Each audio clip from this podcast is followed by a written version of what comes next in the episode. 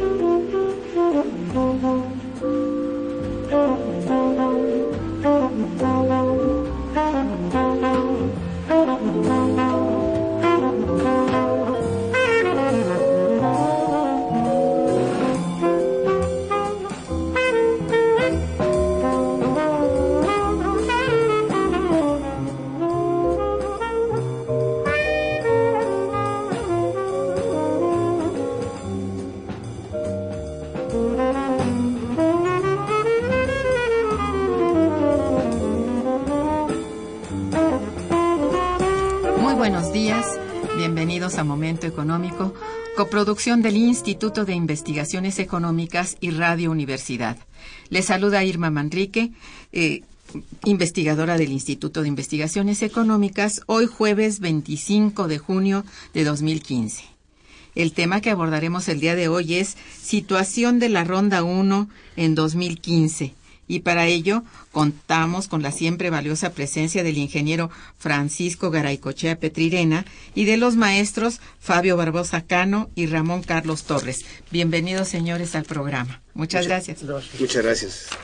Nuestros teléfonos en el estudio son 55 36 89 89, que cuenta con dos líneas.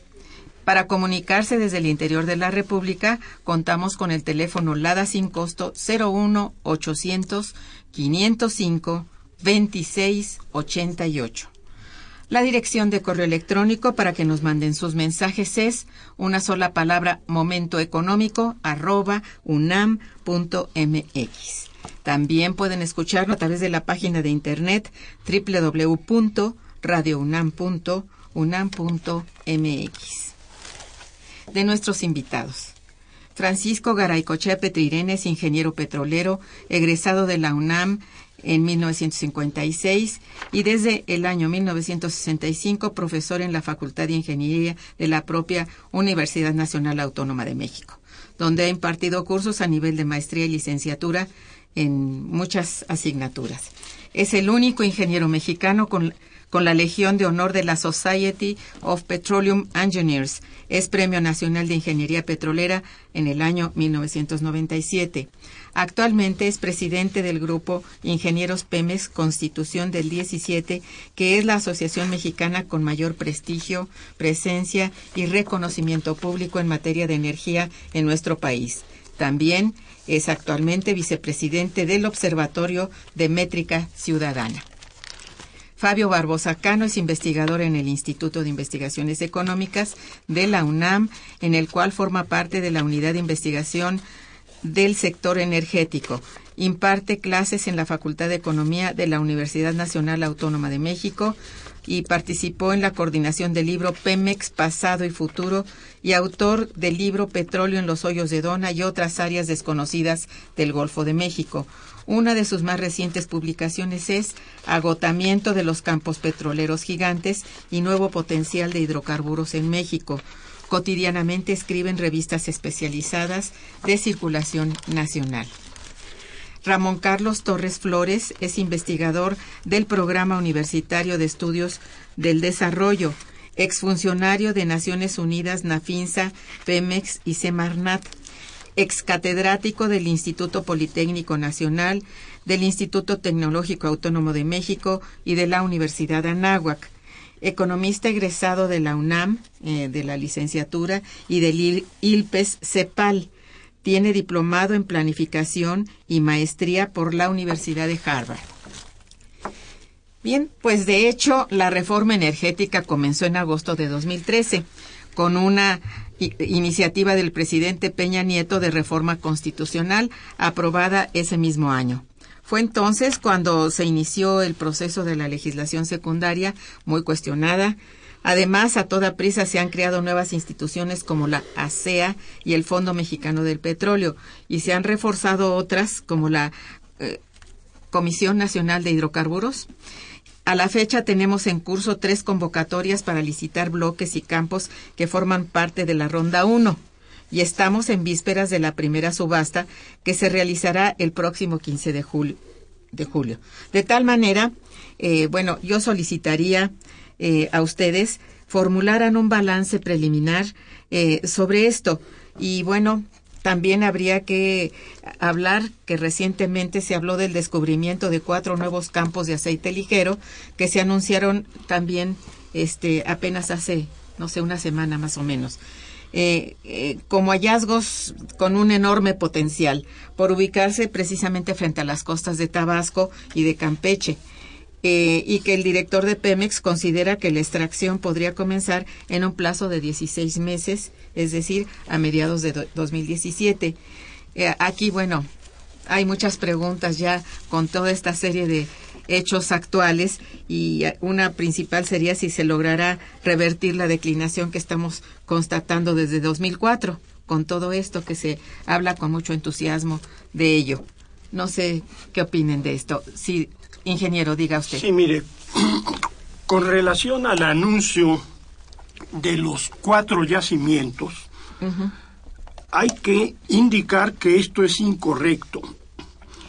Atribuir a la reforma energética los nuevos descubrimientos.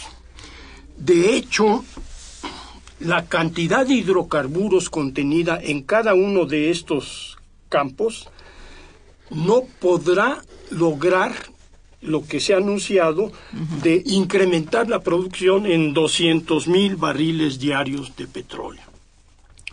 Es una más de las falsedades que nos han estado comunicando desde hace muchos años de un gran potencial y capacidad de producción con la idea de atraer inversiones, en este caso en los últimos eh, años, para eh, desarrollar todo ese gran potencial de que se presume.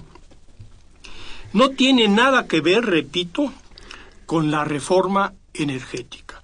Y los descubrimientos anunciados no pueden calificarse como grandes descubrimientos porque no se han realizado todos los estudios necesarios para cuantificar con rigor en cada yacimiento cuál es su extensión, su volumen original, su capacidad de producción, cómo va a declinar la producción, si tienen o no entrada de agua, cuáles son las inversiones requeridas, en fin, todo está sustentado a partir de falsedades porque considero yo que se ha habido precisado, presionado, para anunciar los supuestos beneficios de la reforma energética. no hay tales beneficios, la producción ha estado declinando, no se recuperan las cantidades de hidrocarburos necesarias para incrementar las reservas, el precio del petróleo se ha abatido, en fin, todas han sido malas noticias. Y a diferencia de la Comisión Federal de Electricidad que está anunciando grandes eh, gasoductos, paradójicamente, no para producir y surtir con producción nacional, sino para importar gas. Entonces, eh, eh, ellos, los de la Comisión Federal de Electricidad, sí están haciendo toda esta serie de anuncios de 10 gasoductos de gran magnitud. Tres de ellos sobrepasan las inversiones de mil millones de dólares. Tres son de 42 pulgadas y cada uno de ellos va a permitir importar cerca de 2.600 millones de pies cúbicos por día de gas. Eso es. Entonces ha habido exceso de optimismo, digamos así. Bueno, eh, para ser moderados, digamos así. Sí, Fabio. Ah, muchas gracias. Coincido con lo que señala el ingeniero Caraycochea. Este, creo que es em, un anuncio eh, importante, naturalmente, porque em, tenemos em, un problema de caída de la producción de ligeros. Y estos yacimientos pues van a aliviar esta situación que ya está afectando a la carga de nuestras refinerías. Eh, pero coincido en el sentido de que eh, significa anticipar, eh, este, destinar los resultados porque mm, eh, ni siquiera aceptando que puedan tener el potencial que el gobierno dice y que en este momento el ingeniero Garay ya nos ha explicado, que, es, este, todavía dudamos este eh, la, el ritmo de la disminución, eh, el, ritmo de la caída de nuestra extracción petrolera, por un lado, y por otro lado, el volumen que se espera en el mejor de los casos se esperan 200 mil barriles diarios de estos yacimientos. No, no se descubre este eh, hace 10 años. no, pero hace 10 años que se ha descubierto este solo un complejo con 10 con, con esa supuesta capacidad, Tsimin Sux en, en, litoral Tabasco. Este no es fácil descubrir un el, el mejor campo petrolero de los Estados, el mejor complejo petrolero de los Estados Unidos está produciendo eso, 200 mil este, barriles al día. Bien, eh, son insuficientes para compensar eh, lo que se ha este, perdido en extracción petrolera, de tal manera que este, es mejor que tengamos una información más objetiva, más acercada al cuadro real, a las, este, eh, que es la de que la producción mexicana difícilmente alcanzará eh, los niveles que tuvo antes del pico en 2004, por lo menos en el corto plazo. Eso es. Eh, maestro. Bueno, yo eh, haría énfasis en tres puntos. esta noticia que da el director de Pemex en días pasados, el 10 de junio aproximadamente, lo hace con gran entusiasmo. Sí. Y ese entusiasmo eh, hay que entenderlo. Yo creo que ese entusiasmo tiene que ver con las circunstancias que ha habido en los últimos dos años. La tasa de restitución de reservas, es decir, el petróleo que hemos, los hidrocarburos que hemos sacado del subsuelo, no los hemos podido compensar con reservas. Llevamos dos años en donde la tasa de restitución de reservas anda en menos del 70%. Son dos años que contrastan con las metas que el propio gobierno federal se había propuesto. Y son dos años que contrastan con el logro que se había logrado en 2012, en 2012, 2011, de lograr una restitución cercana al 100%, porque veníamos cifras inferiores a esta cifra. Entonces es entendible el entusiasmo de lograr esto. Pero ya tenemos dos anuncios en este año, el que nos hace ahora el, el, señor Lozoya y el que se hizo en febrero de este año por, el, por un alto funcionario de PEP, de otro descubrimiento, otro gran descubrimiento. Ambos, sumando ambos descubrimientos, lo que significa en términos de reserva, suponiendo que se pudieran certificar, como dijo el ingeniero, en este año, cosa que es prácticamente imposible, querría decir que eh, ni siquiera estaríamos cubriendo el, la extracción de hidrocarburos que estamos teniendo este año. El año pasado nos faltaron 400 mil barriles sí. para poder llegar a una restitución de 100%. Uh -huh. eh, logramos eh, de, de restituir reservas por 800 millones de, barriles. Quiere decir que si aquí hay 200 o 300, como lo anunció el director de Pemex, y le sumamos los otros que anunció el funcionario de Pemex en febrero de este año, pues todavía ni siquiera estamos a la mitad de lo que vamos a requerir restituir este año. Que qué bueno que se descubran, pero ubiquémonos, ¿no? Además, como bien dice el ingeniero, estos eh, pozos son pozos, dos de ellos, por lo menos que hasta abril de este año, están registrados por la Comisión Nacional de Hidrocarburos como pozos en perforación, ni siquiera están terminados. Qué bueno que se hayan terminado en las últimas semanas, es una noticia que seguramente la Comisión Nacional de Hidrocarburos tendrá que incorporar en sus estadísticas, porque hasta ahora no lo ha registrado. Mm. En fin, ese es un aspecto, pero lo otro que yo creo que llama la atención es que yo creo que todo el mundo nos, nos preguntamos, bueno, ¿dónde estamos en la reforma energética?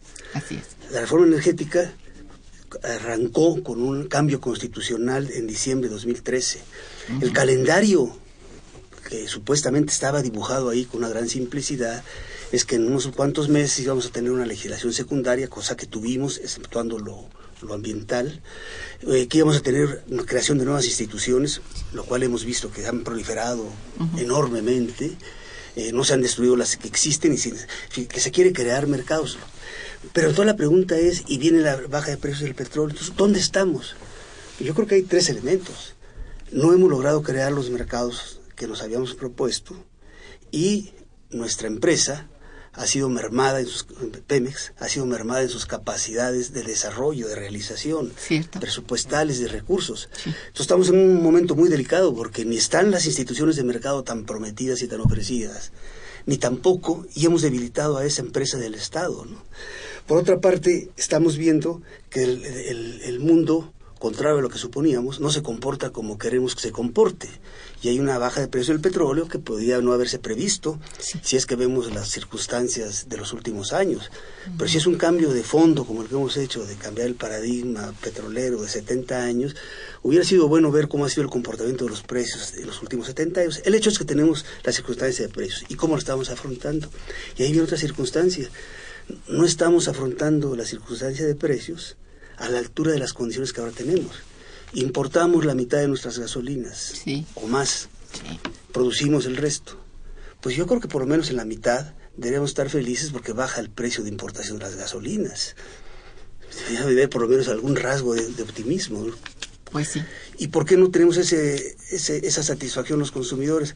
Porque resulta que se nos aumentó los impuestos porque los precios siguen de, las, de, los, de, las gasolinas y del diésel siguen costando como si no hubiera habido baja de los precios del Así es. O sea, lo que quiero enfatizar es que las circunstancias han cambiado y tenemos, estamos obligados los mexicanos a revisar nuestro patrimonio, nuestros hidrocarburos, nuestra empresa productiva y deberíamos pensar seriamente en hacer las rectificaciones que un proceso de esta naturaleza ha planteado con todas sus fallas, con todas sus bondades, si es que las tuviera algunas, eh, hay quienes piensan que sí, eh, pero tenemos que revisar esto y no seguir manejándonos como si no pasara nada y como si lo que establecimos en diciembre de 2013 fuera a cumplirse tal como, lo que, como es nuestro deseo. Sí, este es el asunto, ¿no? Quería agregar algo. Sí, mire, sí, en, en 2006 el presidente de la República y el director de Pemex anunciaron que el Pozo Noxal 1 incorporaba reservas por 10 mil millones de barriles, equivalente a la producción de ocho años de aquella época.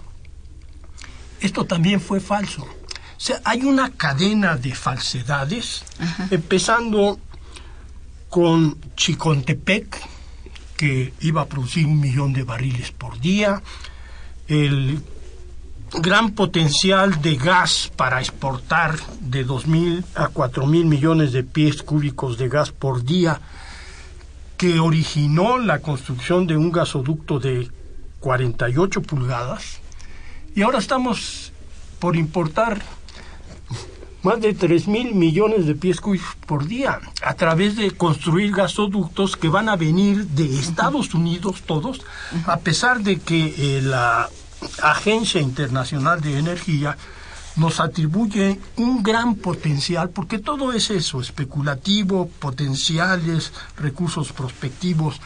Nunca se habla, como debería de ser, de reservas probadas, que es lo único realmente que tiene valor para justificar inversiones y en ocasiones lo que pudieran ser reservas probables.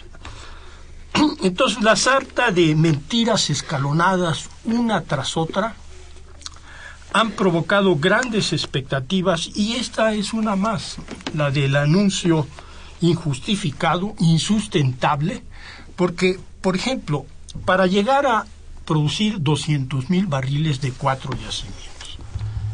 Podríamos pensar que cada uno va a aportar 50 mil barriles. Pues sí. Bueno, pues la producción promedio por pozo la inicial puede ser relativamente alta, pero normalmente no es más de 12 mil barriles por día por pozo. Es una diferencia tremenda. Pues claro, se necesitarían cuatro pozos para llegar a los 50 mil. ¿Dónde están esos pozos? ¿Cuándo se van a perforar? ¿Dónde están las instalaciones? ¿Cuál va a ser el costo del petróleo?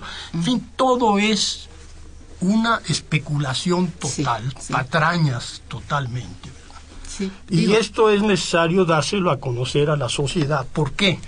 Porque con base en esto, el gran potencial, la gran capacidad que Pemex no podría desarrollar, fue lo, como se justificó la traición a nuestro patrimonio petrolero, la privatización de Pemex y la apertura total, porque ya estaba, ¿eh? Ya estaban las transnacionales operando en bloques con exclusividad en Burgos, en Chicontepec. En fin, toda esta serie de patrañas permitió eh, convencer a gran parte de la opinión pública y a de los senadores y diputados para modificar la constitución y regresar a la situación que prevalecía antes de la expropiación que decretó el general Lázaro Cárdenas. Eso es así. bueno, este eh, resulta paradójico que a pesar de que Pemex ha sufrido de veras severas disminuciones en su presupuesto, está descubriendo nuevos yacimientos, en verdad.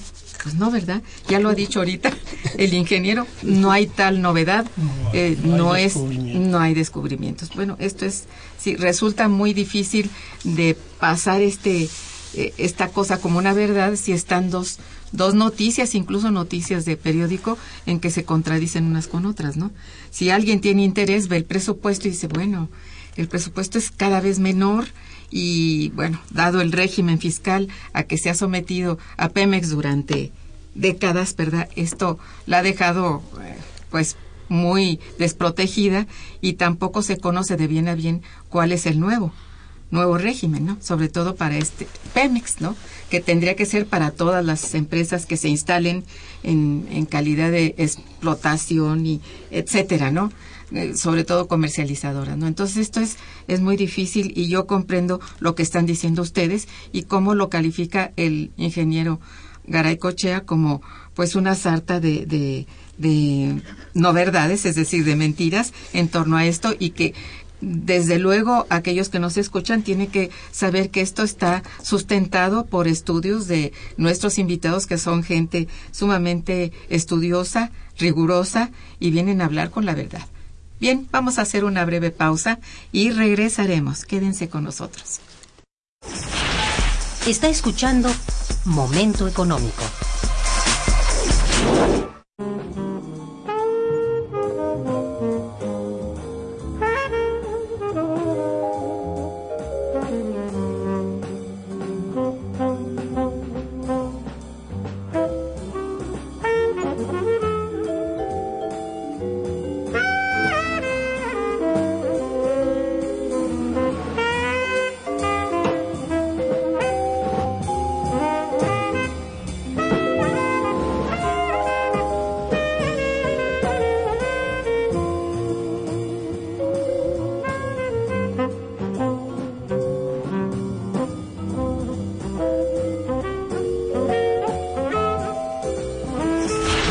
El teléfono en cabina 55 36 89 89.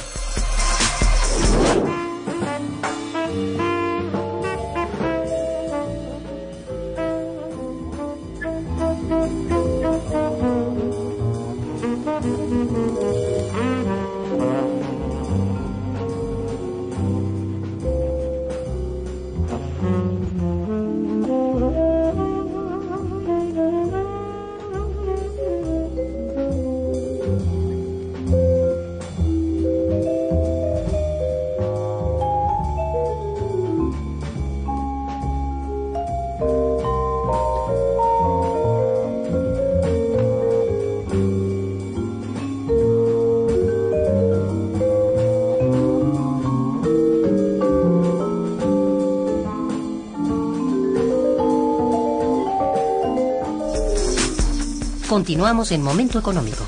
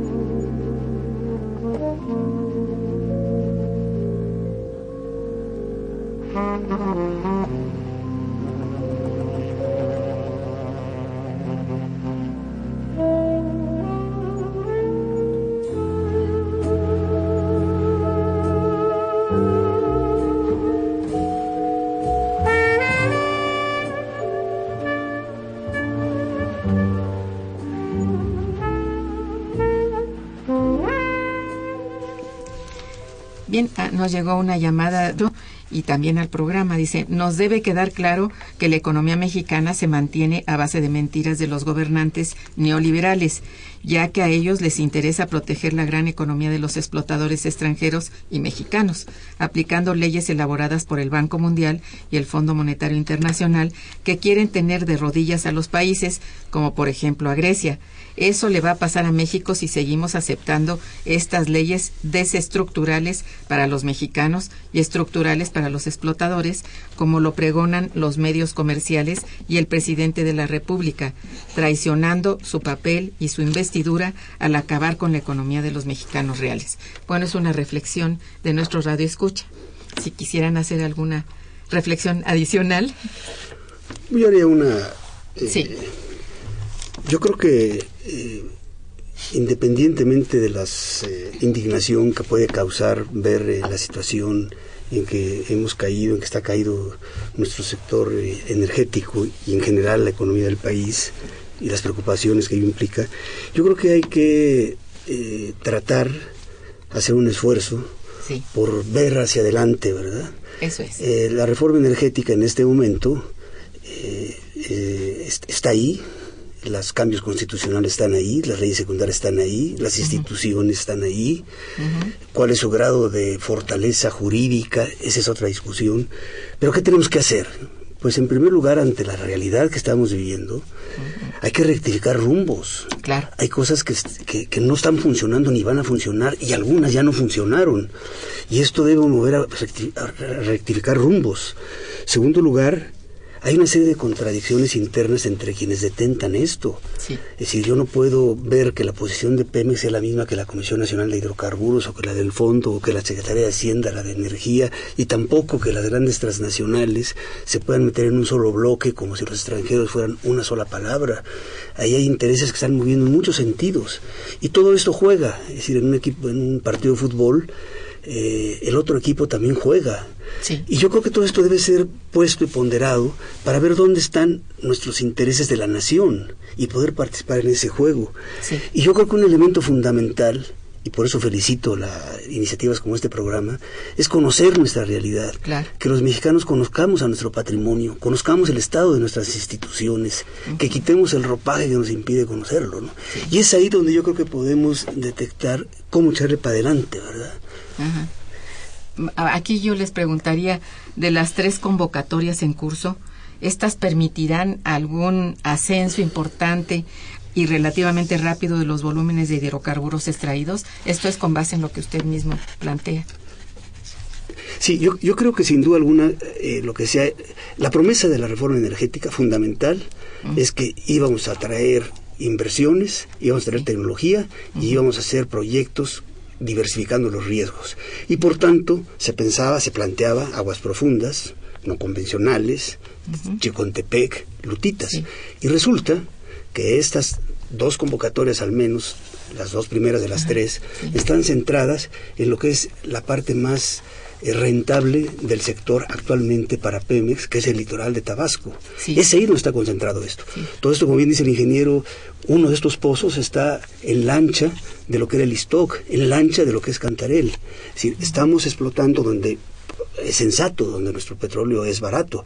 Lo que es muy cuestionable es que esto sea la- la- el, el manjar del- del- de la reforma energética, cuando este debe ser el manjar de petróleos mexicanos que tienen la tecnología, que son inversiones muy baratas, que son campos súper trabajados, súper analizados, y lo que tendríamos que estar haciendo es fortalecer a Pemex para que se ocupe de eso, Sí. y si quieren traer tecnología, pues veamos, veamos, hablemos de aguas profundas, hablemos de otros, de otras cosas, pero no de esto.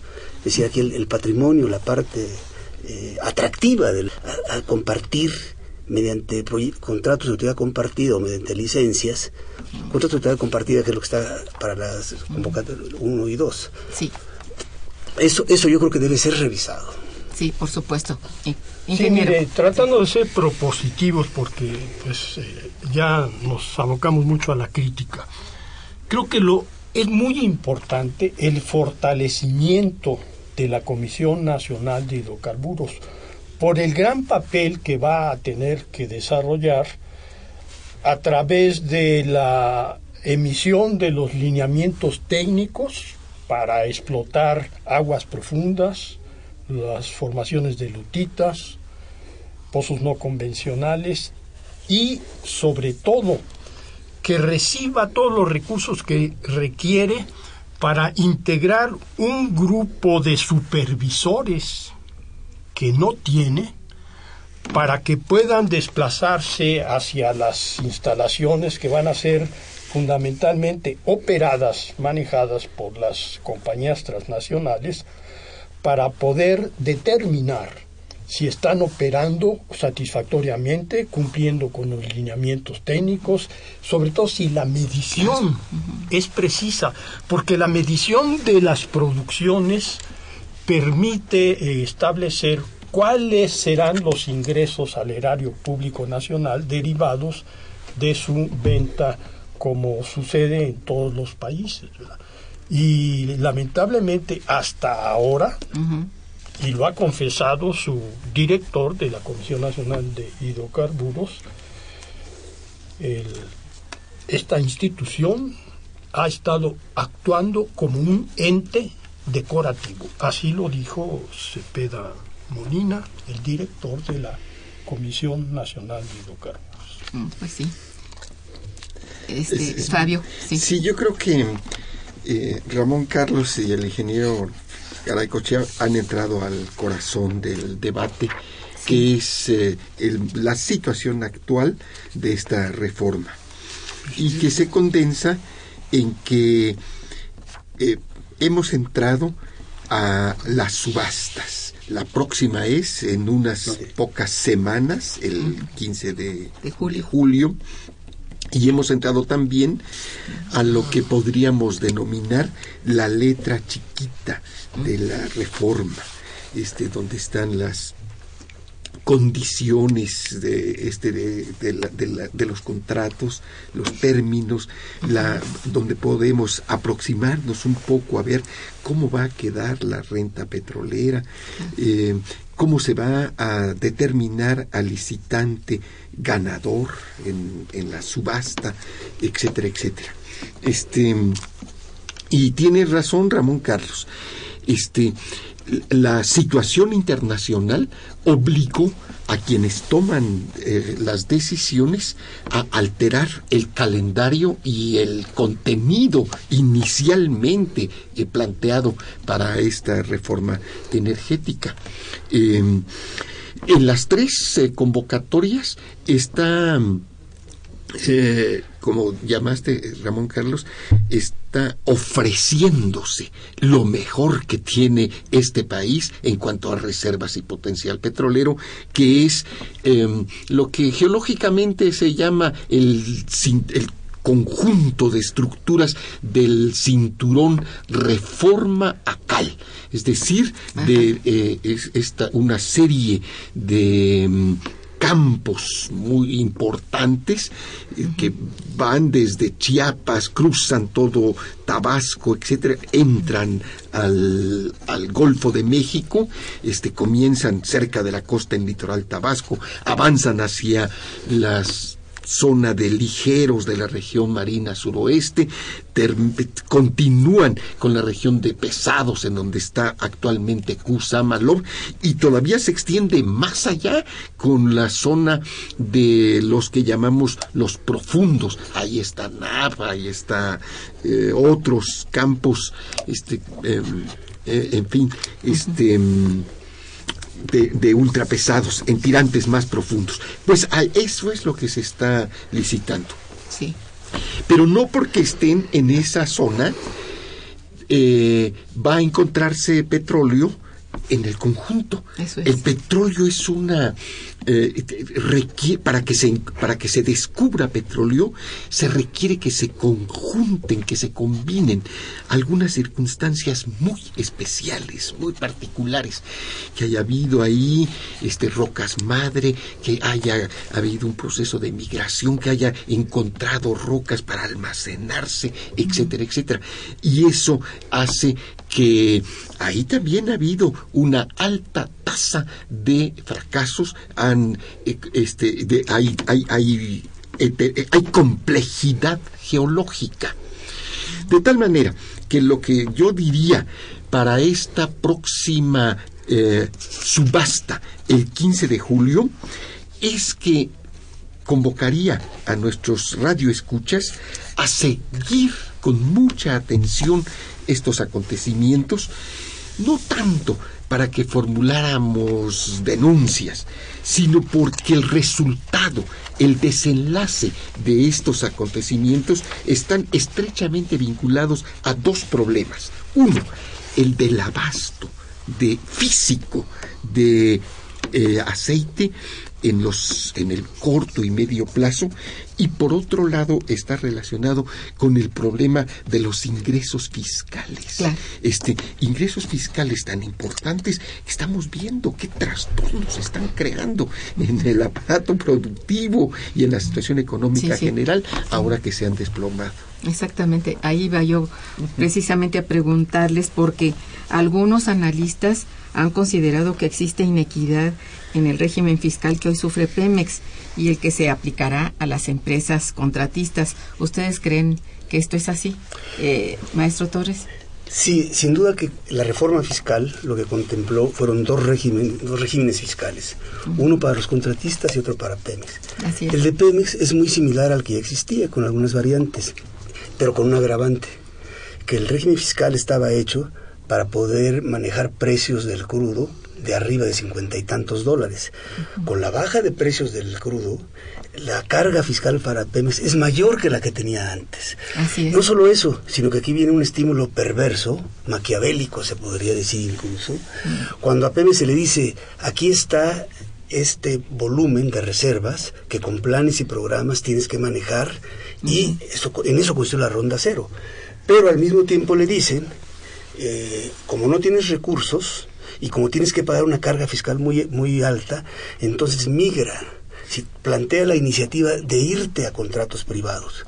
Entonces, por una parte queremos fortalecer la empresa y por otra parte, independientemente de sus capacidades productivas, de sus ingenieros, de sus activos, de, lo, de la fortaleza de Pemex, se le dice, te conviene que te vayas a lo privado. Son mensajes que si a un niño el, el, papá le da un mensaje, la mamá le, le, da otro, lo va a volver loco. Ajá, sí. Al país nos va a volver Lo loco. confunde, pues, sí. Sí. Bueno, pero yo, yo quisiera plantear una cosa muy, cosas muy prácticas. ¿no? Necesitamos fortalecer a Pemex. Si ahí están nuestras reservas que fueron asignadas, la mayor parte, noventa y tantos por ciento de las reservas probadas, como dice el ingeniero, son las que cuentan. Pues sí. Las demás son este, saludos a la bandera, ¿no? Lo que tenemos que hacer es fortalecerlo. ¿Y qué tenemos frente a sí? Que Pemex va a tener que ser reestructurado financieramente en el mes de agosto, así está anunciado, uh -huh. y que la renovación de la, la, firma del contrato colectivo de trabajo va a ser la, fase, la base de esa reestructuración. Ese hecho lo tenemos en las próximas semanas. ¿Qué estamos haciendo los mexicanos? ¿Por qué no nos interesamos sobre eso? ¿Por qué no exigimos y vemos cómo se lleva a cabo eso? Segundo, Pemex firmó frente a la Comisión Nacional de Hidrocarburos y frente al gobierno planes y programas para manejar lo que le fue asignado nosotros no conocemos sus planes y programas. Es decir, hay una falta de transparencia total. Así y, es. Y apenas les recordan el presupuesto, pues entonces el presagio es muy claro, no va a cumplir. Y si no va a cumplir, entonces quiere decir que eso se va... Bueno, yo creo que debemos estar preocupados por eso y exigir claro. que haya transparencia. No puede ser que el Congreso no exija que se conozca esto y que los mexicanos ni siquiera sepamos que... Y por que, mentes, ¿no? Pues sí. Tercero, Estamos creando unas burocracias inmensas con lo del Fondo del Petróleo, con sí. lo de la CEA. Son instituciones que a lo mejor están concebidas bajo cierta óptica que se puede o no compartir, pero que llevaban un supuesto que ya no existe, que iba a haber abundancia, que iba a haber mayor producción, y eso no está sucediendo. Luego, por otra parte, no nos preocupamos de lo que va a pasar con nuestras refinerías. ¿Las va a seguir manejando Pemex? ¿Cómo las va a seguir manejando? ¿Van a seguirse sin, sin invertir? Y son cosas que están ahí. Y luego de repente en la Comisión Nacional de Hidrocarburos pasan cosas que no nos explican a los mexicanos. La tercera convocatoria llevaba contemplado 26 eh, eh, bloques de, y ahora se va a reducir a 25 porque el 26 llamado el Campo Anáhuac, protestaron eh, los eh, propietarios de una concesión minera que se iban a afectar sus intereses. Y la reforma energética está planteada, así está planteada la ley de hidrocarburos, como eh, con el término de, que no se, no puede haber, este, eh, no se puede amparar, eh, se, se regula el amparo, y solamente pueden haber amparos una vez que el proceso ha terminado. Entonces la Comisión Nacional de Hidrocarburos está haciéndole caso a un recurso de amparo de una empresa privada cuando lo que tenía que hacer, observando la ley, es esperarse a que el proceso termine tal como se está haciendo en los demás este, licitaciones. Y eso no lo sabemos los mexicanos. Luego, el, el otra, la otra gran cosa que son las llamadas migraciones. Sí. Pemex tiene contratados con los privados desde hace muchos años, contratos de obra pública financiada, contratos múltiples de exploración uh -huh. y de producción, y, y, quiere, Pemex así se dice que lo ha decidido, es irse en coinversiones con los, con los particulares. Muy bien, y de eso estamos sentados los mexicanos. No, ¿Cuáles son las bases de eso? ¿Qué parte de eso está en el litoral de Tabasco? Lo que decía este, el, el, Barbosa, doctor Barbosa. Decir, yo creo que esas son las cosas que, que los mexicanos podemos y debemos eh, protestar contra lo que se hace hacia afuera, pero tenemos que hacer lo nuestro. Y lo nuestro estar es informados. Estar informados, participar, exigir es. y no simplemente aceptar un, un destino que nos llegó y, y que no nos, da, nos impide, nos autocensuramos, ¿verdad? Y eso no puede ser posible. ¿no? Así es. Fabio. Sí, yo creo que Ramón Carlos en esta intervención está um, yendo al punto, al meollo, eh, the point, dicen los gringos. Este, eh, dos veces ha señalado el problema de la migración de contratos. Se refiere a aquellos contratos celebrados entre 2011 y 2012 y algunos vinieron a culminar hasta el año ya en el primer año de, de, del actual sexenio. Se les reconoce a estos contratos como los incentivados. Sí. Su nombre legal es los contratos integrales de exploración y, y producción. Eh, es, eh, fueron un paquete muy grande que comenzó en Tabasco con tres eh, bloques, eh, Santuario, Magallanes y Carrizo. Continuó eh, con el, en el norte de Veracruz, este, con otro, el bloque Altamira, etcétera. Pero en total son 50 campos, ¿no? 50 campos. Este, y la noticia que quiero este, eh, ofrecer en este programa es que en el último informe de Petróleos Mexicanos, que llegó tardíamente hasta hace unas dos semanas, aunque está fechado el 30 de abril, eh, se nos comunica a los mexicanos, este, como dice Ramón Carlos, se nos comunica que desde diciembre de 1914 empezó este proceso de migración. Ya hay algunos de estos contratos que este, han migrado y significa entonces que este paquete de 50 campos, entre los que se encuentran algunos como el legendario potrero del llano, para citar este, nombres, etcétera, este, eh, están ya eh, eh, bajo la administración, bajo el control de los eh, empresarios este, privados. Es muy importante decir que entre estos empresarios privados tenemos algunas empresas mexicanas. Tenemos, por ejemplo, al grupo Diabás, que ha hecho un papel importante, que ha crecido, que nos llama la atención este cómo en los en el último periodo se ha fortalecido el capital mexicano en la actividad este petrolera. Este, y en este momento están produciendo algo así como 50 mil barriles diarios este, este conjunto de empresas. Han realizado los principales descubrimientos del último periodo. En 2014, po- escasos han, han sido los, eh, las aportaciones en reservas probadas, pero una empresa hindú este, eh, aunque algunos creen que es inglesa porque tiene oficinas en Londres, Petrofac acaba de descubrir unos aproximadamente unos 100 millones de barriles de reservas 2P, unos 70 millones de eh, probadas, este, en, en las costas de Tabasco, en una zona en donde el mar está entrando ya a la, eh, les llaman pozos lacustres, etcétera, etcétera. Allí ahí están realizando descubrimientos. Entonces ah, es muy avanzado ya este proceso de privatización este, y de tránsito a, la- a una nueva situación. Exacto. Y que hay que aceptar que es así. Solamente que no tenemos, como decía al principio del programa el, el ingeniero, el grupo de supervisores indispensable para que monitoreen todo este movimiento, ¿no? Este, bien, si me permiten voy a agradecer a nuestros radioescuchas que ya llamaron muchos. Este, Emilio Reza, quien felicita mucho a los invitados y al programa también dice, ¿qué repercusiones tendrá para los trabajadores y petroleros las llamadas reformas? ¿Los detalles del análisis que dan los especialistas involucran a los trabajadores? Sí. Bueno, pues un saludo a Emilio, Reza. es, es, a Emilio Reza, este es un investigador muy destacado. Eh, yo creo que lo que han, eh, se han dicho los colegas en este programa, pues de, de otra manera se puede decir señalando que Petróleos Mexicanos ha sufrido golpes mortales. Y esto implica desplazamientos grandes de personal. Ya está ocurriendo en Sí. Ciudad del Carmen, Sí, sí. en ciudades como Poza Rica, etcétera, de tal manera que secciones como la 42, la 44, la 30, etcétera, forzosamente se verán debilitadas. El sindicato puede decirse que prácticamente no existe y que eh, los trabajadores tienen que crear nuevas formas de organización. Además de que creo que no son los mismos.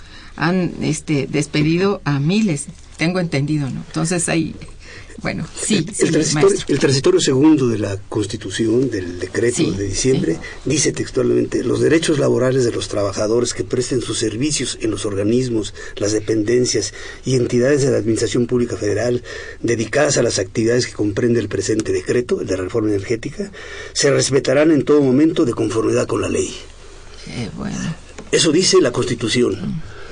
Vamos a ver qué pasa el 1 de Sí. agosto con la, el nuevo contrato colectivo de trabajo y vamos a ver qué pasa en la... hay que estar muy pendientes. Hay que claro. estar muy Sí, pendientes. Sí, gracias. Bueno, Quería sí, decir los- algo. Sí, los- sí, los- ingeniero. digamos, lo que cuentan ahorita los ingenieros en activo se va a respetar. Pero de aquí en adelante, los que sean contratados, pues van a estar sometidos a condiciones muy diferentes, ¿no? Ciertamente. Algunas que se pueden considerar, pues, como necesarias, como por ejemplo, no podrán heredar las plazas, pero eh, podrán estar incluidos en otro sistema de eh, salud, por ejemplo, ya no disfrutar de los eh, servicios médicos de petróleos mexicanos, en fin, una serie de cosas. Prestaciones diferentes prestaciones o que hasta van a ser ningunas, ¿no? sí, No sé. Diferentes. Ese es el, El problema, claro. Este, el licenciado Gabriel Martínez también los felicita mucho. Dice, ¿cuáles son los principales intereses económicos para llevar a cabo la privatización del sector pe- petrolero? Bueno, que ya se llevó a cabo, ¿no? ¿Y quiénes serán los principales beneficiarios de este proceso? Pues los principales eh, beneficiados van a ser las compañías transnacionales. Así es. porque ellas van a poder traer sus recursos, que por cierto ya eh, en el Mar del Norte pues, la producción ha declinado de 6 millones a cerca de 2 millones, entonces ellos van a poder aplicar todos los recursos humanos y sobre todo la fabricación de equipos y materiales que han desarrollado y van a poderlos aplicar aquí en el Golfo de México, en Sí. la parte que nos corresponde, ¿verdad? Así es. ellos van a ser los principales eh, beneficiados por la siendo. cadena de valor que se deriva de la aplicación de todos estos equipos Sí. y recursos que ellos han desarrollado. Solo agregaría en, la medida, en la medida que nos dejemos. Bueno, también bueno, esa es la cosa. Eh, Jesús Hernández también, muchas felicidades, dice. Con las reformas en México no hay desarrollo ni a corto ni largo plazo, solo benefician al extranjero, pues no hay apoyo a ningún sector productivo que deje beneficios para los mexicanos. Es una reflexión que hace, ¿no? Eh, el señor Delgado también felicidades. Dice, ¿es verdad que las relaciones que ahora reanudan Estados Unidos y Cuba son para intereses en los son por intereses en los yacimientos de petróleo en el Golfo? No, pienso que no. Este, desde luego está contemplado el asunto del petróleo, pero desde otra perspectiva. Eh, la- Cuba este, logró eh, en los últimos años conjuntar a un paquetote de grandes empresas en donde estuvo Statoil, los rusos, dos, dos empresas rusas, etcétera. Este, la, se reunió capital español para construir una plataforma de perforación para aguas profundas, porque casi todo en la- no tienen plataforma continental, este son inmediatamente saliendo de la costa cubana empieza eh, este es la zona muy muy muy profunda. La, la plataforma se construyó en China.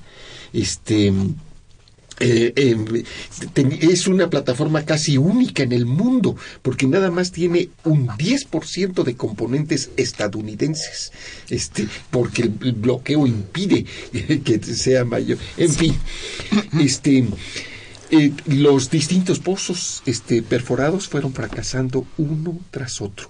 No quiere decir que en Cuba no haya petróleo. Hay petróleo, pero es muy pesado, es este, escaso, este, de tal manera que ha sido a lo largo de su historia un país es, que no ha podido tener autosuficiencia eh, petrolera y en este momento ese problema se está acentuando. Claro. Ha de, eh, con- produ- consume unos 150 mil barriles al, al día y produce 50. Este, Uh, sí, este, eh, en cambio la industria hotel- hotelera y otros Bueno, recursos es, es uno de los principales productores. Sí, pero no de- en petróleo. de- de no sí. petróleo. Exacto. Carlos González Rosas también los felicita y al programa dice felicidades a los invitados por desarrollar programas tan interesantes y que nos ilustran tanto. Bueno, Fernando Ortiz dice, ¿quién va a poner orden en nuestro país? ¿Podemos obligar al gobierno a controlar el despojo que hacen los las grandes transnacionales? Si los que levantamos la voz somos atacados y tachados de criminales. Bueno, Sí, nadie, nadie ha podido controlar a las transnacionales. Y no hay ni dijo- siquiera interés en hacerlo. Lo dijo Jerry Brown, el gobernador de California. Pero Cuidado con las transnacionales, se los pueden comer vivos. Sí, Esa sí lo dijo. la realidad. pero todavía tenemos capacidad de, de razonar, de hablar, y si es necesario de gritar. Digamos que acadé- académicamente sí. Este, nuestra universidad y sus investigadores como ustedes, este, pues sí lo hacemos continuamente, ¿verdad? Pero queremos motivar a, la gente que nos escucha a que también participe. Hay formas de participación. Y hoy que hay nuevos legisladores, bueno, supuestamente son de elección popular, proponemos porque trabajen en torno a, bueno, a que si hay leyes que nos favorecen, que se cumplan. Y si no nos favorecen, que se cambien, ¿verdad? Bueno, no sé, por lo menos es lo que podemos hacer, ¿verdad? Como ciudadanos. Jorge Fernández también los felicita, dice, gracias a los investigadores por su labor y trabajo en proporcionar esta información tan importante. Eh, también Silvestre Sánchez los felicita, dice, es indignante lo que hace el Estado con el petróleo. ¿Qué podríamos hacer como ciudadanos para evitar esto? Lo que acabamos de decir. Y un poquito más, y si me ayudan ustedes, el maestro Torres, por ejemplo. Bueno, yo creo que la toma de conciencia eh, y la historia misma de nuestro país, que es una larga historia, y la historia del, del, del mundo, pues nos enseña, ¿verdad?, que si uno se coloca de rodillas, pues estará de rodillas, ¿no? Pero si uno sabe colocarse de pie y saber plantear, es difícil, pero esa es la vida, ¿verdad? Este, y lo que está claro es que ahí está nuestro patrimonio, ahí está todavía nuestra empresa, ahí están todavía nuestras instituciones y que tenemos que eh, renovar, ser más inteligentes, ser más organizados, Sobre todo sensibles a, ser más sensibles. a lo Sí, que ocurre, ¿no? Sí. Tenemos que rejuvenecernos. No, no es suficiente tener un, un gobierno joven. Es necesario que todos nos rejuvenezcamos y que emprendamos a la altura de, de nuestras eh, eh, plataformas nuestra propia lucha. Los universitarios, pues con la razón, con la cátedra, con- Claro. y así Y sucesivamente. siguen hablando nuestros radioescuchas. Si, si me permiten, les agradezco a la maestra de la Fuente, a Roxy Mendieta, a Lucrecia Espinosa Burto. Eh, dice la maestra de la Fuente, felicidades, dice a todos los invitados. En Campeche está sucediendo una desgracia.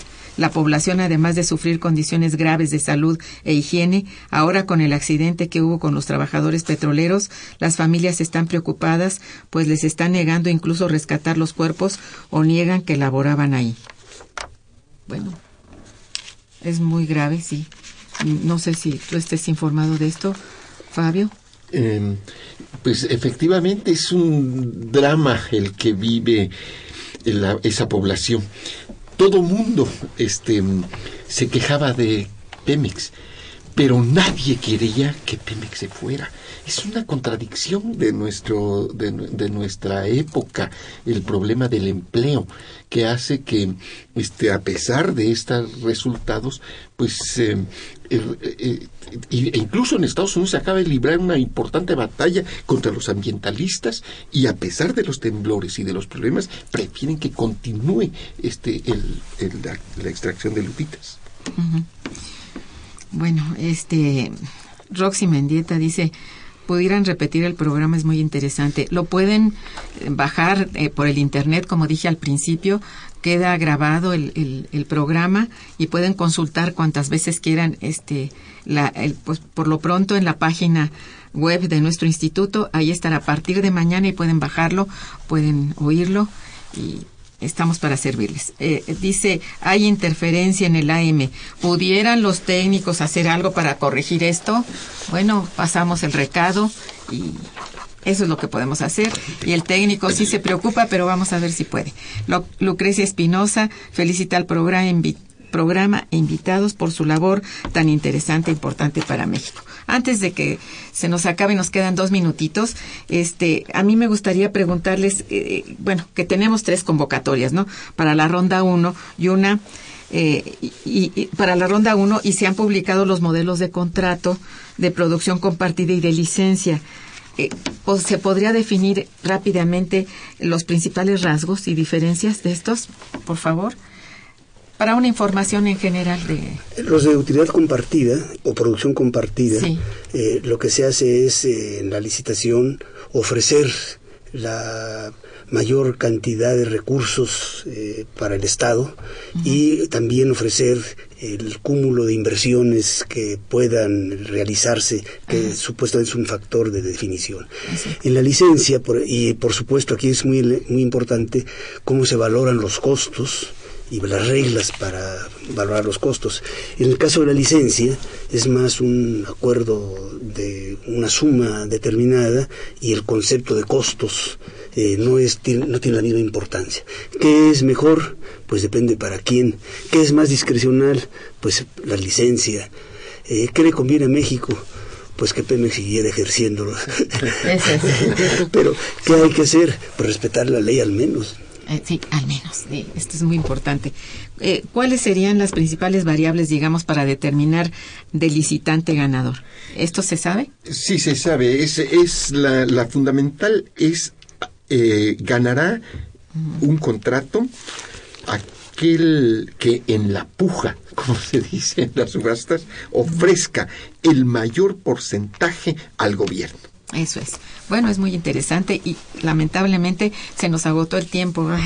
siempre nos pasa esto, pero este siempre están invitados aquí. Le damos mucho seguimiento a, este este problema de México que representa para hoy este nuestro petróleo que era nuestro patrimonio principal y bueno, a lo mejor sigue siendo, pero hay que sostenerlo. Al menos, como decía el maestro Torres, si se obedece la ley, probablemente tendremos alguna buena suerte para el futuro, porque lo merecen los mexicanos del futuro. ¿verdad? Muchas gracias. Muchísimas gracias, por su presencia en el programa, a nuestros radioescuchas por su interés y sus llamadas. Y bueno, en los controles técnicos siempre agradecemos a Socorro Montes Morales, en la producción a Santiago Hernández y a Araceli Martínez. En la coordinación y conducción está su servidora Irma Manrique, quien les desea muy buen día, excelente, pero mejor fin de semana. Gracias. Momento económico. Radio UNAM y el Instituto de Investigaciones Económicas presentó Momento económico.